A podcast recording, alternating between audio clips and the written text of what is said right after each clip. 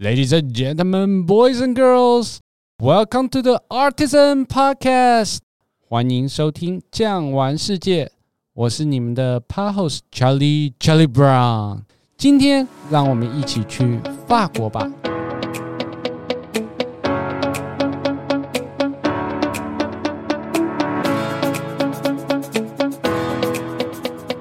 首先呢，先帮大家介绍一下今天的来宾。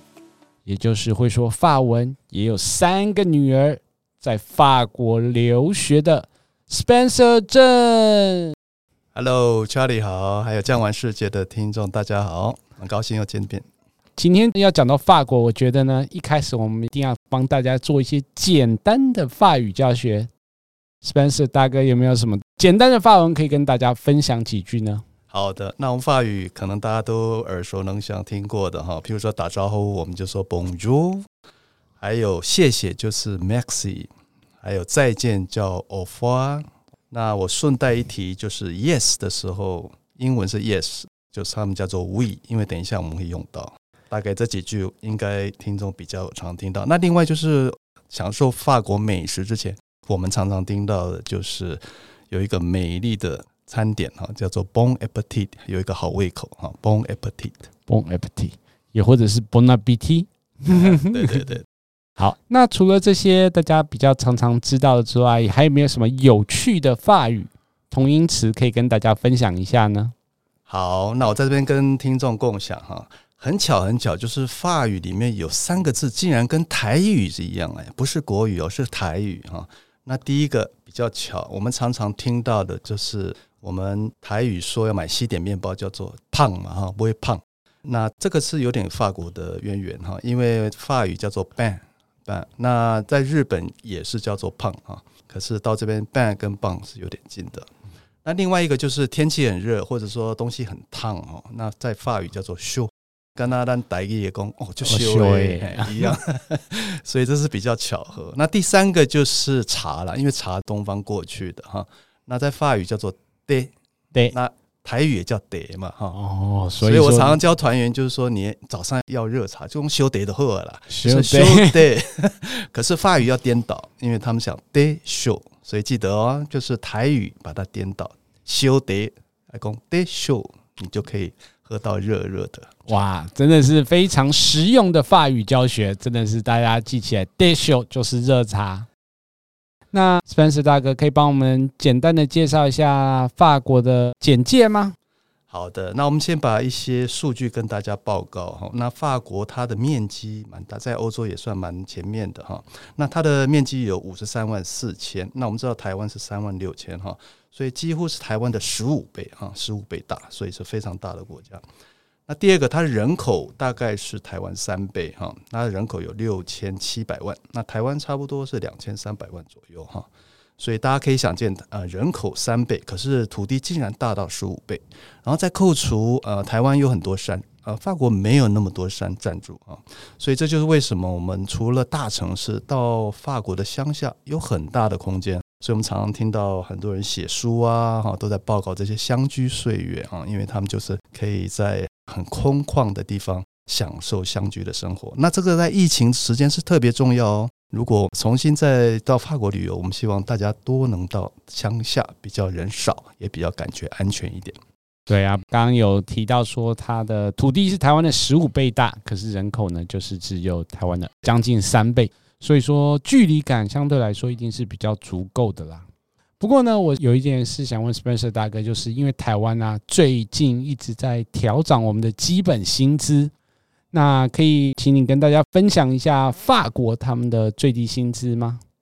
好的，那台湾调的蛮慢的哈，事实上大家都有听到啊，就说因为我们的薪资水准跟外国比还是算低，没错哈，在法国他们的基本薪资每小时已经到了差不多十块半哈，也就也就是差不多三百五左右台币每小时哈。那另外他的税后的薪资大概是一千五百四十欧哈，就是差不多五万哈，接近五万台币的水准，那的确比我们高蛮多的哈。不过你刚刚有提到说所谓的税后薪资，那他们的税金大概是多少呢？要扣多少钱起来？好，那这个有两部分哈。那我们常常听到说法国、德国他们的社会福利非常好，当然羊毛出在羊身上了哈，所以他们的税金相对也会高。虽然基本薪资比我们高，可是它的税率也比较高哈，所以往往有时候会达到差不多四分之一，二十三 percent。那不但工作者要提拨这个，然后雇主也要提拨相当大，雇主甚至提拨的更多。那这些这么高的百分比是拿来做什么？主要就是拿来做一些失业救济啊，种种。我们常常听到说，法国多年轻人哈不工作的时候，他照样可以领到，那这个也没错。可是不是完全的哦，就是我们要知道，法国是这样：如果你每做一个月，大概就会累积一个月的额度。也就是说，万一哪一天你失业了，你可以拿到这一个月补回来。可是如果你都不工作，也是没办法哈。就是说你在累积工作的时候，顺便也累积了这些额度。万一你失业的时候，政府比较方便来救济你。好，刚刚讲到工作这一方面。我相信听众朋友们对于另外一件事跟法国有关的，一定也是非常印象深刻，就是有关于法国的罢工这件事情。像是我自己或者是 Spencer 大哥在带团的时候呢，一定多多少少都会有碰到这个所谓法国罢工的情况。各位帮我们介绍一下这一件事是如何会发生呢？好的，那法国我们常常碰到的就是两件事，一个就是罢工，第二个就是动不动就示威啊。所以我们常常到法国旅游的人，偶尔都会去碰到这种事情。那那罢工的确哈，因为我们要知道，法国他们的劳工势力比较强，尤其是工会，他们的势力非常强哈，在政治上，所以有时候政府执政者也不得不听他们的哈。所以往往他们要为了争取某些权利，譬如说我们刚刚讲的薪资，也是这样起来的。或者说，万一他们呃政府预算有问题，甚至有退休金被扣减，所以我们听过这个黄夹克的，这个也很有名。对自己的不利的事情，他们都是很勇敢的啊，就到街头上。那罢工的话，往往也碰到。那只是说在带团，我记得罢工有时候是良性，良性的意思就是说他可能会事前告知哈，这样我们还有一点时间来做准备。比较怕的就是像飞机哈，航空公司这个罢工就比较讨厌，因为有时候你就要排，因为飞机的座位比较有限哈，所以偶尔我们也听到说有些团哇碰到罢工，那就必须要等，变成会有额外住旅馆的这些花费。对啦，其实一般来说，铁路碰到罢工的话是可以处理的，因为像我自己本人也是有碰过好几次，比如说他们是宣布说我九点开始罢工，可是他可能早上七点有跟你说。我七点还有最后一班火车，你要不要提前来坐？你如果提前来坐的话，就是可以避免掉这个状况。所以说，他们虽然有罢工，可是他们还是会尽量不要影响到太多的人。可是该争取的权益还是要争取。那刚刚讲到的呢，就是铁路的部分。Spencer 大哥，以你在法国居住的经验，有没有什么铁路的优惠可以推荐给我们的听众朋友呢？好的啊、呃，那法国因为国家大哈，那事实上如果自己开车，像以前我都是带三个女儿到处跑，那人多的时候的确开车是比较经济的哈。那后来呃女儿长大了，尤其我最近到法国，他们都一个人，甚至有时候骑个脚踏车，那这种时候我就会比较利用火车哈，这样看不用开车，不用花精神哈，那坐在火车他们也蛮舒服。那他们火车的系统跟台湾有点类似，因为他们最有名就是 TGV 哈，大家都听过，就是他们的高铁啊。那另外他们也有一般的像我们的台铁一样，他们的铁路主要叫 SNCF，然后地区的有时候会有比较小的像 TER 这种，就是区域性的火车。他们一般来说，尤其是高铁，你越早订，它会越便宜。不像我们台湾基本上是固定的哈，也许有一些小的折扣，可是他们的差价可以蛮多。譬如说，你可能三个礼拜以后过节，你可以事先盘算，先定下来，价钱会比较便宜。可是你明天临时要订票，就非常的贵。那有没有什么推荐的软体啊，或者是 App 可以跟我们的听众分享呢？好的，那我刚刚有介绍过，Yes 叫做 We，那有一个很好用的软体，我很推荐，你可以省很多钱的。现在跟我们的听众共享，叫做 We Go，就是 O U I We，然后 G O，你只要下载这个软体，最便宜的时候我刚刚查过哈，譬如说巴黎到波尔多，就是我住的附近哈，那这个大概呃差不多七八百公里。竟然有十欧的水准哈，所以大家可以想想看，十欧才三三四百块，竟然可以让你有八百公里啊！那当然 T G B 比较快哈，它现在甚至有加速，可能两三个钟头就到。可是十欧真的太划算了。好，所以说之后我们的听众朋友真的有去法国旅游的话，千万不要忘记要 download 这个 WeGo 这个 app。那讲到这个的话，我突然觉得很好奇，就是说我们在台湾、啊、比较常使用的，像说是通讯软体，就是用 Line。那法国人都是习惯用什么通讯软体呢？好，那根据旅游的经验，的确啊，每个区域他们呃都有自己的喜欢爱用的通讯软体哈。那我们就是 Line。那在法国，像我女儿他们比较常用的，第一个就是 Charlie 也知道，就叫做 WhatsApp 哈，WhatsApp。那第二个也常常用，因为他们 Facebook 啊用的非常多。那 Facebook 相关的就是 Messenger 啊，所以他们大概年轻人啊常常利用到的就是 Messenger 跟 WhatsApp。哦，可以说是每个地区的习惯比较不一样啊。对的啊，这边跟听众朋友分享一下。那刚刚有提到说最方便在法国旅游的就是搭乘这个所谓的火车。那有没有什么一些注意的事项可以分享一下呢？好的，那我刚刚提过的 WeGo，WeGo 它就比较有限制月台啊，甚至前面就在查票。如果听众有去过欧洲，应该有一个印象，就是说在那边往往火车他们。进去的时候不太需要刷票啊，不像我们有一个闸口，日本也有啊。可是，在欧洲，往往你可以先上火车，然后他再来弄弄票，或者说有一些这个比较硬卡的票根，你要先去有一个 stamp，有一个机器你要去打印啊。那车上会有人来查票。可是像这个 WeGo 的话，它就不行，它就事先有闸口，因为它这个车呃车票太便宜了，所以 WeGo 的记得你就是要先检票。那一般的高铁的话，我们就要小心，尤其听众对他们的系统不熟的话，最好差不多早半个钟头哈去月台，因为他们比如说车厢不是那么好找，像我们就很简单，对不对？第七车你就那个月台上一定有七的标志哈。那他们有时候要去看这个看板，因为他们的系统蛮奇怪，他们是用 A B C D 哈在月台上，然后你又要从 A B C D 再去对说你的第七车、第八车这样要找，不是那么方便哈。然后他们的门呢、还有这个高铁，有时候是两层的。他们呃那个楼梯比较窄，有时候光进车厢就要花很久的时间哈。所以劝听众就是早一点到，然后排队。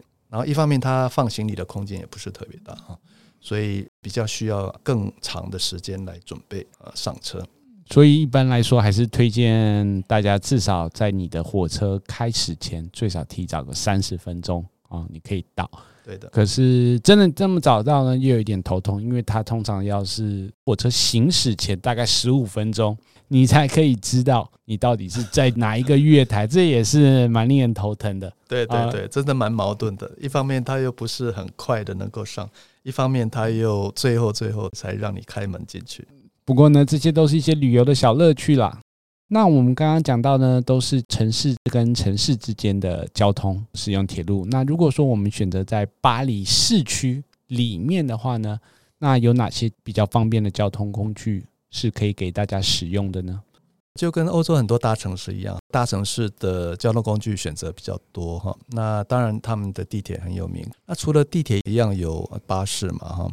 那还有一个比较方便，就是说稍微到郊区的话，我们利用这个区间的火车。那在法国，你要注意看这个标志，叫做 RER 哈。大家看到 RER 就是区间的火车，就有点像日本东京山手线啊这种比较到郊外的快车哈。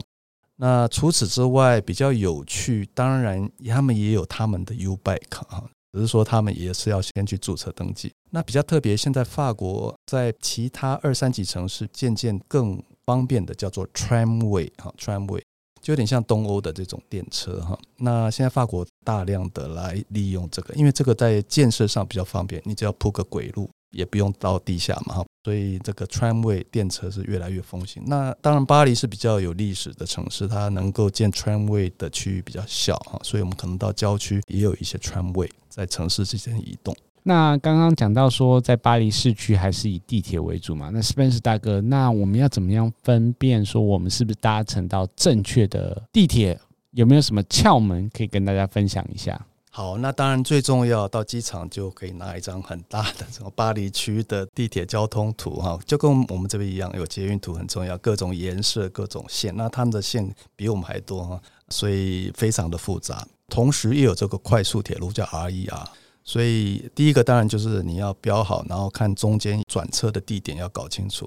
那常常会犯的错误就是说方向，就跟淡水线你要确认去往象山或者是淡水嘛，哈，两头哈，那你要走对头才可以往正确的方向。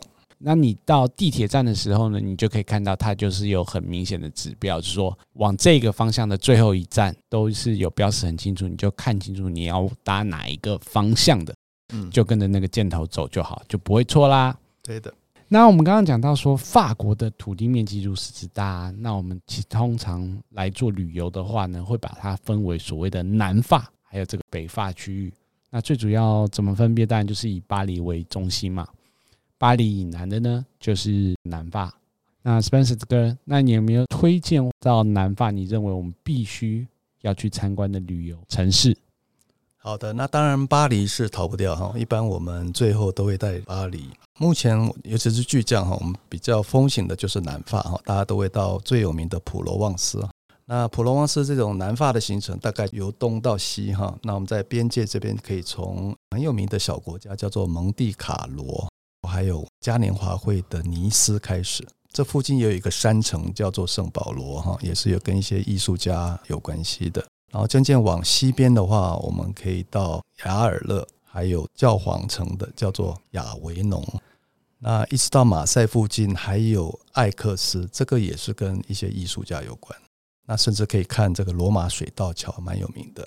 那最后最后还可以再往西边到城墙保存完整的叫卡尔卡颂啊。那大概南法的这几个地方比较有名的。刚刚有提到的尼斯嘉年华，让我想到这个世界三大嘉年华，第一个就是南美洲的嘛，然后再就是威尼斯的嘉年华。那法国的尼斯嘉年华。也是其中一个，可以帮我们稍微简单的介绍一下尼斯嘉年华吗？好的，那嘉年华费的时间大概都是二月多的时候。那我们知道，因为欧洲比我们偏北哈，那比较冷，尤其是慢慢的长冬啊，有时候在北边的国度真的看不到太阳，会令人沮丧。所以在二月的时候开始，比较南边的城市，像尼斯啊这边就开始比较温暖，甚至有阳光出现，他们就迫不及待熬过一个漫漫长冬，赶快跑到有阳光的地方啊！这就是嘉年华会的意义。那当然，尼斯的话，他们就会欢迎这些从北边来还有各地来的呃游客哈，甚至有花车，然后来盛大迎接新的一年，又逐渐开始有阳光。等于说是一个宣告，说啊，冬天要结束了，哦，春天要来了，我们要来开始准备庆祝新的一年了。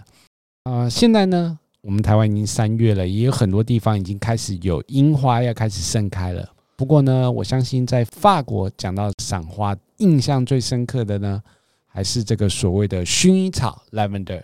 那 Spencer 大哥，你个人有没有什么推荐的地点？哪一个季节去可以观赏到？比较壮观的薰衣草呢？那南法普罗旺斯最有名的当然就是这些花花草草哈，尤其是在台湾大家很受欢迎的欧苏丹哈，这些就是南法很多花草。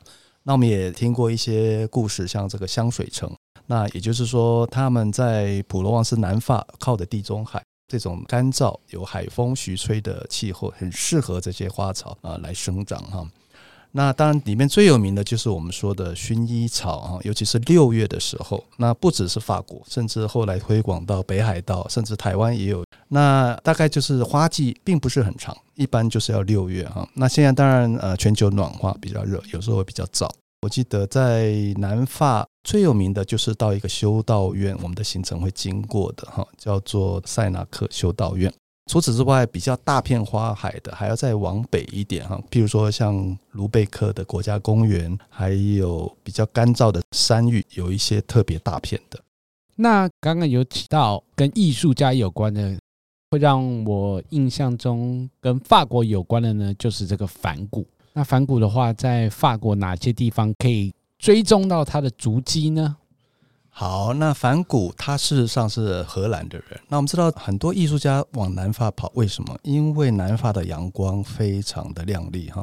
那我们知道画家要作画，光线是最重要的哈。因为在北北方的国度就没有阳光，那色彩没那么丰富。南法因为阳光充足，所以像梵谷这样的名画家，他们都是往南边跑。不止他们哈，有非常多的大师哈，都是在南法。那跟梵谷比较有相关的小镇就叫做雅尔勒。查理我们都去过，记得带团的时候就会有一些名画，然后跟它的实地，我们会有一个特别的看板哈，那把画放出来，然后跟实景，那我觉得这个对于学习这些艺术还有场景有非常大的帮助。对，其实这个就是法国推广观光，他们用的一个非常好的 marketing 行销的方式，可以说是重现这些名画的场景，像说是梵谷咖啡馆，对，然后这个水车啊，这些呢，他们都有特别去把这个景保留下来，然后旁边再立了一个看板，所以让你会觉得非常的身临其境。那除了梵谷之外呢，还有另外一个是很有名的塞尚，Spencer 哥要不跟我们分享一下塞尚，我们在哪里可以找到他的足迹呢？好，塞尚真的就是土生土长的本地南法的人哈。那塞尚它的城镇就叫做艾克斯哈，离马赛很近。那我记得那个城市就是有非常多的喷泉，甚至就是有一条路已经设计好，让你可以呃经由这条路段来看他以前的家，他出生的地方哈，他上学种种，还有他爸爸经营的帽子店呐，哈，或他最后陪他妈妈住的公寓种种啊，就是画出一条路线。所以呢，你想想看，我们的南法就是夏天、艺术、阳光的综合体。当然还有未来海岸，就是所谓的海岸线啊，是蒙迪卡罗，然后再慢慢的从东往西到吕贝红山区，就是这些田园乡镇、小镇，然后艺术家。那之后呢，我们在南法旅游到一个段落之后，我们就回到巴黎了。范斯哥大哥可以帮我们介绍一下，如果我们还要继续想要往北的话，有哪些地点可以推荐给我们大家呢？好，可以推荐一个，因为大家可能都听过了，尤其是法国观光局，他们拿这个照片来当做他们的一个促销手法。那就是我们刚刚看到这个外岛上尖尖的一个修道院，就是我们的圣米歇尔山哈。那它的位置就在法国西边大西洋海岸边哈，介于这个诺曼底跟布列塔尼中间的一个小岛。那有时候海水涨潮的时候，就看起来像一个孤岛。偶尔退潮的时候，甚至徒步就可以直接到那边哈。那除此之外，再往北的话，就是有一些特别的岩石形状的，我们叫做象鼻海岸，有一些奇形怪石。那之外还有几个啊小镇，他们的教堂非常有名，而且跟像圣女贞德的故事有关哈。譬如说，圣女贞德最后被烧死的地方，就叫做卢昂哈这个小镇。所以说，整个法国真的是非常值得大家去观光的。不过呢，讲到法国，应该也有很多的城堡，可以推荐几个大家值得去，或者是知名度比较高，你认为不能错过的城堡给大家呢？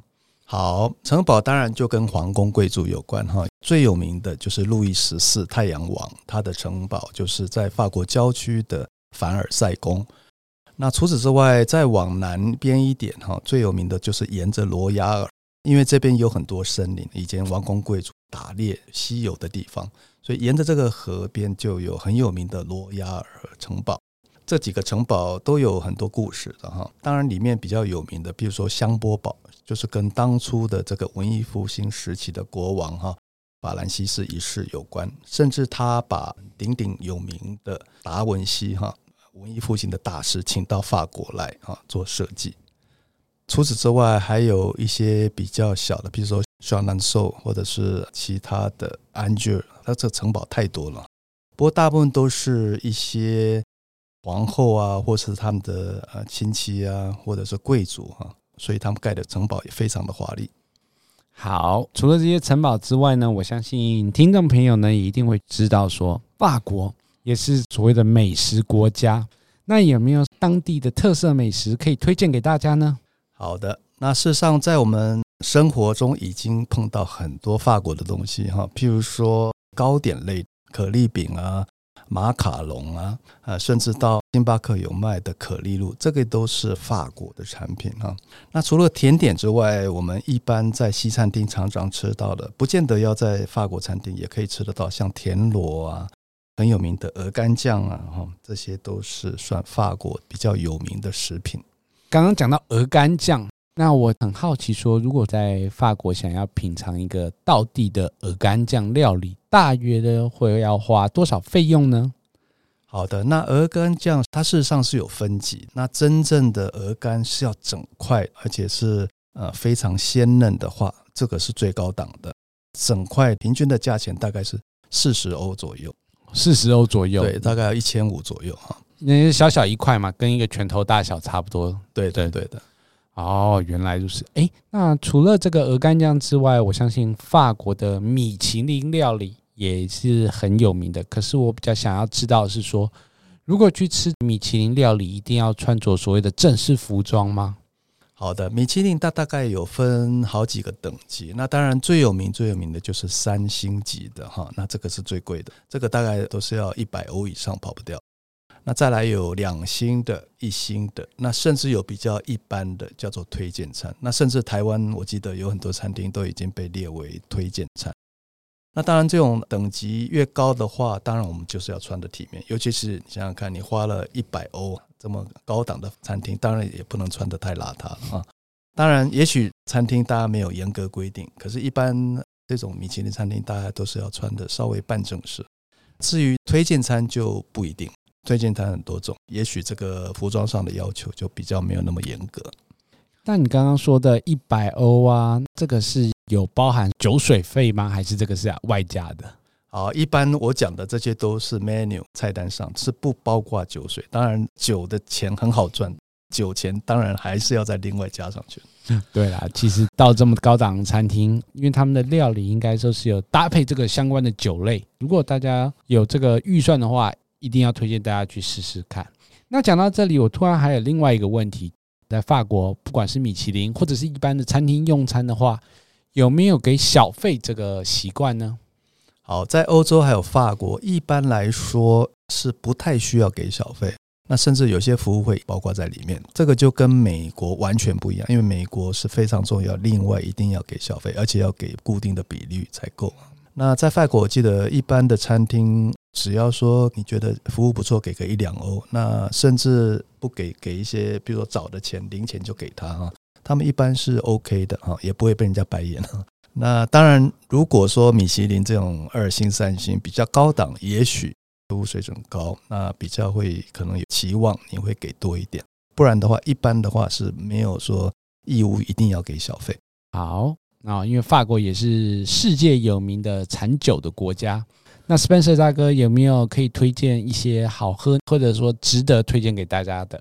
那法国鼎鼎有名就是它的美酒，譬如说我们常常经过就是大片大片的葡萄园哈，所以绝大部分都是做成葡萄酒。那甚至葡萄酒之外，我们也听过鼎鼎有名的香槟呢，甚至由葡萄做成的烈酒叫白兰地 Cognac 啊，这些都是法国很有名的酒类。那葡萄酒的区域非常多，最熟悉的当然就是波尔多啊，就是我家乡这边。波尔多的酒，这里面有一个比较特别的，可以跟大家推荐，就是它有一个世界文化遗产的小镇，叫做圣爱美浓。所以我们只要旅游有安排到波尔多，一般都会去看圣爱美浓。那圣爱美浓这个酒是酒区比较小的，相对它水准比较整齐啊，所以圣爱美浓是相当不错的酒。价位的话，大概就是要十五欧以上。那卖到台湾，一般都是要过一千多的。红酒的话，可以在这边跟大家建议。那如果不喜欢喝红酒，或者是吃海鲜的话，要配白酒，有没有哪一些推荐的白酒？好，那法国的酒区非常多了哈，这个可能要另外一整个单元才介绍得完。可以简单讲，白酒一般就是往北走会比较好，南边的红酒好，北边的像德国也有一些不错的白酒。那我们到法国比较靠东北的叫做雅尔萨斯，很有名，跟德国也有一些相关哈。那它的基本上都是推白酒，所以大家以后要找法国的白酒，我倒是蛮推荐雅尔萨斯这个区域。那它比较好认，因为它的酒瓶就比较跟大家不一样，它是比较尖尖的、瘦型、长型的，所以比较好认。有一些女性的听众朋友就认为说啊，不管是白酒还是红酒。要不是特别喜欢的话，那还有没有其他的选择可以推荐呢？